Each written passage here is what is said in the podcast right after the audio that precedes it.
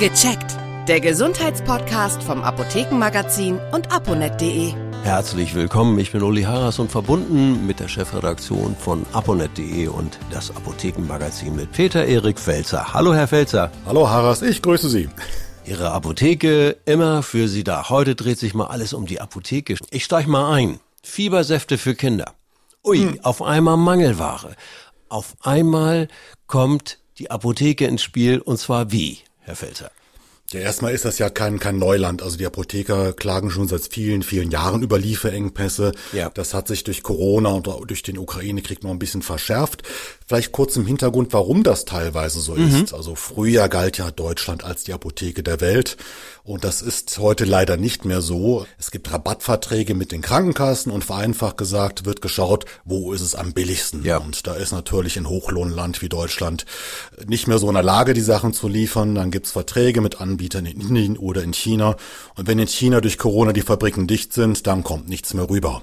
Und da haben wir das große Problem mit den Lieferengpässen. Ja. Und da bringen die Apotheken vor Ort ganz groß in die Bresche, indem sie versuchen, Alternativen zu finden oder jetzt bei den Fiebersäften zum Beispiel bei den Kindern oder auch Antibiotikasäften stellen sie diese Medikamente zum Teil selbst her, denn das lernen die Apothekerinnen und Apotheker auch in ihrer Ausbildung. Wir wollen das gar nicht so weit vertiefen, aber was bedeutet es, wenn Europa, wenn Deutschland wieder Medikamente herstellen möchte und zwar komplett? Was würde das bedeuten? Da wäre die Versorgung auf jeden Fall schon mehr gewährleistet. Aber es ist eine Sache des Preises. Mhm. Im Endeffekt ist da die Politik gefragt, zum einen wieder die Pharmaindustrie in Deutschland mehr zu fördern und im Endeffekt müssten auch die Preise für diese Medikamente erhöht werden. Es geht ja nicht um die ganz, ganz modernen Medikamente, die ja auch einen Patentschutz noch haben, ja. viel Geld kosten. Ja. Es geht ja um Medikamente, die keinen Patentschutz mehr haben. Deswegen ist da dieser Preiswettbewerb auch möglich. Und wenn da, Herr Lauterbach hat da schon ein bisschen was in die richtige Richtung geschoben, dass dort mehr Geld in Sicht ist. Und wenn dort wieder mehr Geld in die Industrie fließen würde, würde es sich für die Firmen auch wieder lohnen, diese Standardmedikamente vermehrt herzustellen. Und vor allen Dingen ist es auch nicht so einfach, mal ebenso den Schalter umzulegen, habe ich gehört, um, sagen wir mal, Penicillin hier in den Grundstoffen auch herstellen zu können. Und es wäre eben teurer. Das ist also wirklich kein einfaches Thema. So ist es gerade beim Penicillin. Es gibt meines Wissens nur noch eine Fabrik in Österreich in ganz Europa, die Penicillin noch herstellt. Also da haben wir eine ganz große Abhängigkeit. Wenn man die Finanzen nach außen vorlässt, also allein wenn man bedenken, wie viel Bürokratie es in Deutschland gibt, oh, wie lange ja. sowas dauert, bis das genehmigt wird. Oh, ja. Aber das ist ein ganz anderes Thema. Wir wollen Ihnen auch keine Angst machen, denn ähm, noch äh, scheint es ja trotz aller Schwierigkeiten zu laufen. Eine wichtige Aufgabe in der Apotheke ist checken, checken, checken. Wenn ich da so meinen Zettel abliefere, gibt's mhm. Kundenkonten und dann wird mal geguckt, was hat er denn so alles und was checkt da der Apotheker, die Apothekerin? Es gibt den sogenannten Medikationscheck, den für einige Patienten ist der sogar umsonst in, in der Apotheke vor Ort. Mhm. Das gilt erst seit letztem Jahr. Da bezahlen die gesetzlichen Krankenkassen das. Das gilt dann, wenn man mindestens fünf Medikamente auf Rezept vom Arzt verschrieben bekommt. Ja. Der Apotheker checkt dann, äh, passen die Medikamente zusammen. Also manchmal weiß der eine Arzt ja nicht, was der andere verschreibt. Vielleicht verschreiben die verschiedene Medikamente gegen dieselben Beschwerden. Ja. Oder die Medikamente vertragen sich nicht. Mhm. Dabei ist es wichtig, nicht nur die Medikamente im Blick zu behalten, die man auf Rezept bekommt, sondern auch die man sich ohne Rezept in der Apotheke kauft. Ja. Aber auch Nahrungsergänzungsmittel sind wichtig, weil die können die Wirkung von Medikamenten beeinflussen. Ein klassisches Beispiel wäre zum Beispiel das Johanniskraut. Ja. Ein pflanzliches Präparat wirkt gut gegen leichte bis mittelschwere Depressionen, mhm. Aber es kann andere Medikamente beeinflussen, etwa die Antibabypille. Und da wäre eine Schwangerschaft dann eine in Anführungszeichen ungewollte Nebenwirkung, wenn man gleichzeitig genau. die Pille einnimmt.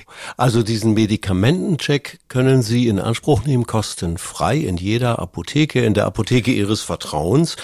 Nicht in jeder Apotheke. Äh, man, ah. bitte, bitte vor Ort nachfragen, ob die Apotheke das wirklich mit den Krankenkassen auch so macht. Okay. Sie muss dann noch eine kleine extra Schulung machen. Das werden aber bestimmt viele Apotheken anbieten. Ja. Und es ist ein toller Service. Das sind die sogenannten, habe ich gehört, pharmazeutischen Dienstleistungen. Das stimmt. Mehr und mehr erkennen auch die Ärzte, dass das Zusammenspiel zwischen Arzt und Apotheke sehr sinnvoll sein kann. Das ist es, weil Apotheker durchaus manchmal auch die Kohlen aus dem Feuer holen können. Mhm. Ähm, es gibt insgesamt jetzt fünf pharmazeutische Dienstleistungen, die die Krankenkassen bezahlen, wenn die Apotheken es anbieten. Das waren mhm. eben eben diese mit dem, dem Medikationscheck. Es gibt eins für Bluthochdruckpatienten, eins für Patienten, die Krebsmedikamente einnehmen, also orale mhm. Krebsmedikamente, also Tabletten, jetzt keine Infusionen. Die vierte wäre Patienten, die ein Organ transplantiert bekommen haben und dort sogenannte Immunsuppressiva bekommen. Das sind Medikamente, die das Immunsystem schwächen. Was natürlich gut ist, weil das Organ, das Spenderorgan nicht abgestoßen wird. Aber mhm. es kann natürlich auch das Immunsystem als Ganzes schwächen. Und der letzte Punkt ist für Patientinnen und Patienten, die Inhalative einnehmen, also Medikamente bei Atembeschwerden, Asthma oder auch der chronisch obstruktiven Atemwegserkrankung. Da gibt's auch ein schönes Beispiel. Ich habe von einem Apotheker gehört, eine Patientin bekommt das erste Asthmaspray und am nächsten Tag kommt sie in die Apotheke und sagt, das ist schon leer. Und dann fragte, fragte sie, was haben Sie gemacht? Ne? Sie hat sich ins Auto gesetzt, Türen zugemacht und das Spray wie so ein Raumspray im Auto verteilt, fünfmal tief eingeatmet, die Wirkung blieb natürlich aus und das Spray war sofort leer. So darf es nicht laufen. Also genau. im Zweifelsfall ruhig fragen. Sie erfreuen Ihren Apotheker, Ihre Apothekerin mit der Nachfrage. Sie sind nicht lästig. Sondern, überhaupt nicht, überhaupt ne? nicht. Also man muss das immer wieder ganz deutlich sagen. So, was ist noch wichtig bei der Apotheke vor Ort? Was würden Sie sagen?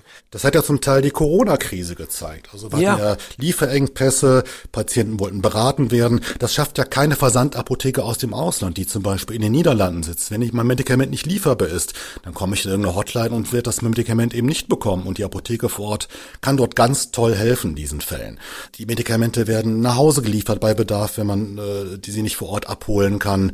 Es werden viele andere Dinge angeboten zum Beispiel mittlerweile äh, auch einige Apotheken bieten Grippeschutzimpfungen an, Corona-Schutzimpfungen. Wenn man sowas zum Beispiel in der Arztpraxis nachfragt, man muss sich einen Termin mhm. geben lassen, wartet im Badezimmer. Ja. Natürlich in der Apotheke braucht man auch einen Termin, wenn sie eine Grippeschutzimpfung anbietet. Aber der Weg ist nicht so weit und die Betreuung vor Ort ist wirklich top. Also denken Sie dran, die Apotheke ist weit mehr als nur Medikament schnell abholen, schnell geliefert, alles da, sondern sie bietet mehr, sie bietet Dienstleistungen, Beratung rund um Ihre Krankheiten, Beschwerden und nutzen Sie das. Das denke ich, das darf man so zusammenfassen. Oder habe ich das falsch formuliert? Das war ein wunderbares Schlusswort, Herr Haas. Danke, Peter-Erik Felser aus der Chefredaktion von abonnet.de und das Apothekenmagazin. Tschüss. Tschüss, Herr Harras. Vielen Dank fürs Zuhören. Vergessen Sie nicht, unseren Podcast zu abonnieren.